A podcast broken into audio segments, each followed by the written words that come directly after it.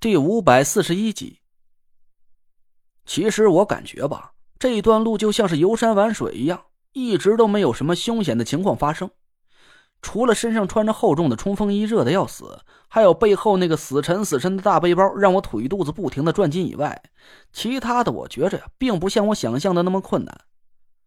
郭永哲好像特意照顾我的体能，走的不算快，我勉强可以跟上队伍的速度。林子里的风景还算挺不错的，群山环绕，处处青翠，比中州城里公园好了几百倍都不止。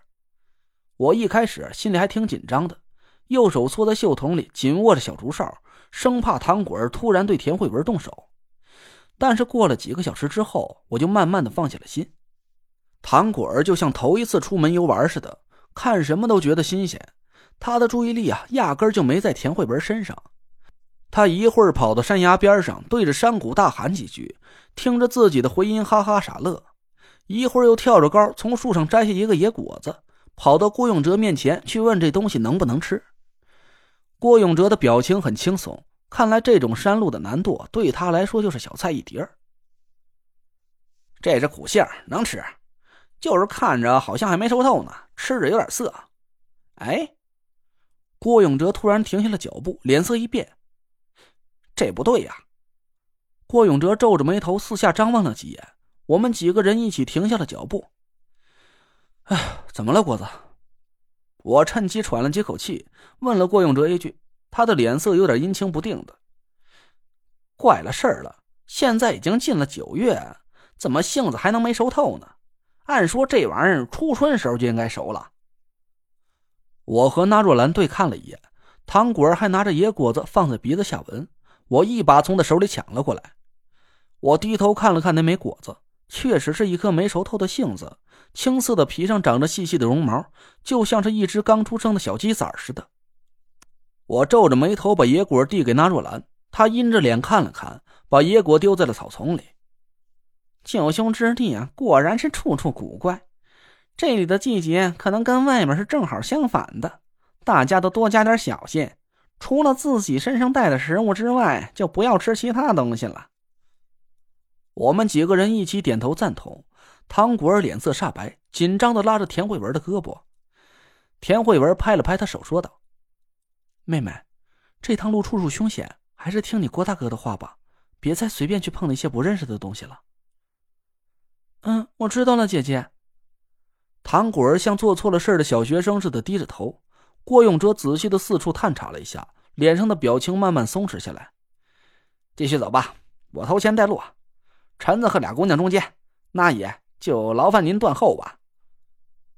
那若兰点了点头，走在队伍的最后边。我的心里慢慢的安定了下来。九兄之地嘛，肯定会有些和普通环境不一样的地方，季节颠倒也不算是太大的怪事只要这一路上不遇到什么上古凶煞、变异猛兽。我觉得以那若兰和田慧文的本事，再加上我的一百零八纸人大阵，也足够能应付得来。我们小心翼翼的探路向前。郭永哲把登山杖交到左手，不停拍打着身边的草丛，右手紧紧攥着那把狗腿子弯刀，缓慢的朝前走去。说来也怪，这段路，好像干净的有点过分了。一路上我们都没遇到什么野兽，就连个虫蛇鼠蚁都没见从草丛里钻出来。连我这个外行都感觉有点不太对劲。我问了郭永哲一句：“哎，郭子，这一路上怎么连个鸟叫声都没听见？是不是这片林子有啥问题？”郭永哲不置可否的咂了咂嘴，抬头四下看了一眼，说不好啊，反正事出反常必有妖。这片林子里到底藏着什么玩意儿啊？哥们也说不上来。只要他不跳出来吃人，咱就别主动招惹他。保不齐这个妖怪呀不喜欢吃唐僧肉呢。我笑了笑，我心里也赞同郭永哲的说法。虽然我不怎么懂野兽的习性，但我知道有些阴煞邪祟啊，就和郭永哲说的是一样的道理。有很多山妖精怪喜欢躲在深山里修行，说不定这片林子里就有个什么不干净的东西。但他们的存在并不一定是为了害人的。人家好好的躲在这里吸取天地精华，与世无争的，碍着别人什么事儿了？要是我们不知好歹的闯进去，不分青红皂白就喊打喊杀的，人家不和我们拼命才怪呢。所以多一事不如少一事，只要林子里的东西不主动来招惹我们，那我们就悄悄的穿过林子，赶紧离开才是最明智的选择。我回头朝几个人嘱咐了一句：“大家都把说话声音压低点，尽量别惊了附近的东西，尤其是你。”我瞪了唐果儿一眼说：“别遇到什么事都一惊一乍的，要是招来什么不干净东西，我把你丢出去喂妖怪去。”切，我才不怕呢，我揍不死他。唐果儿满不在乎的一眼瞪了回来：“我的风水术很厉害的，好不好？什么妖怪敢来吃我？”我无奈的笑着摇了摇头，心想也对。唐果儿的道行虽然没法跟纳若兰还有田慧文比，但他好歹也是关外熊家的亲传弟子。放眼整个风水界的二代、三代弟子中，能比他厉害的风水师啊，还真是寥寥无几。他怎么可能让一个妖怪给吓住呢？好在我们也没遇到什么妖怪，树林子里很安静，我们也没感觉到什么阴气、煞气的存在。走了三四个小时之后，太阳渐渐偏南，气温也慢慢升了起来。我的脑袋上早就阴湿了，汗水哗哗的顺着脑门飞流直下，冲锋衣里的热气啊，估摸着都能把包子给蒸熟了。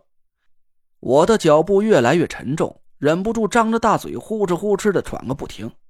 要不是我怕别人笑话我，我都想把舌头耷拉出来散散热气。这时候别说是我身上的背包了，就连我脸上的太阳镜啊，都感觉有几百斤沉似的，一个劲儿顺着我湿哒哒的鼻梁往下滑。我走几步就要往上推一下，唐果儿终于忍不住了，嗲声嗲气的朝郭永哲喊了起来：“郭哥，我热，能不能不穿这冲锋衣了呀？我都快给烤化了。”“嘿，不能。”郭永哲头都没回，继续探着路慢慢前进。让你穿冲锋衣就自有它的用处，这一来呢是可以防晒，二来是防止虫蛇鼠蚁的叮咬，三来可以防止划伤。还有最重要的一点，郭永哲爬上一个陡坡，他回身把我们几个都拉上坡之后，看了看天边的一片小云彩，知道户外探险最怕什么吗？唐果儿掀开衣领扇着风，脸蛋红彤彤的。什么？大老虎还是大妖怪？嘿，要是遇着那二位爷呀，哥们就不怕了，反正死定了。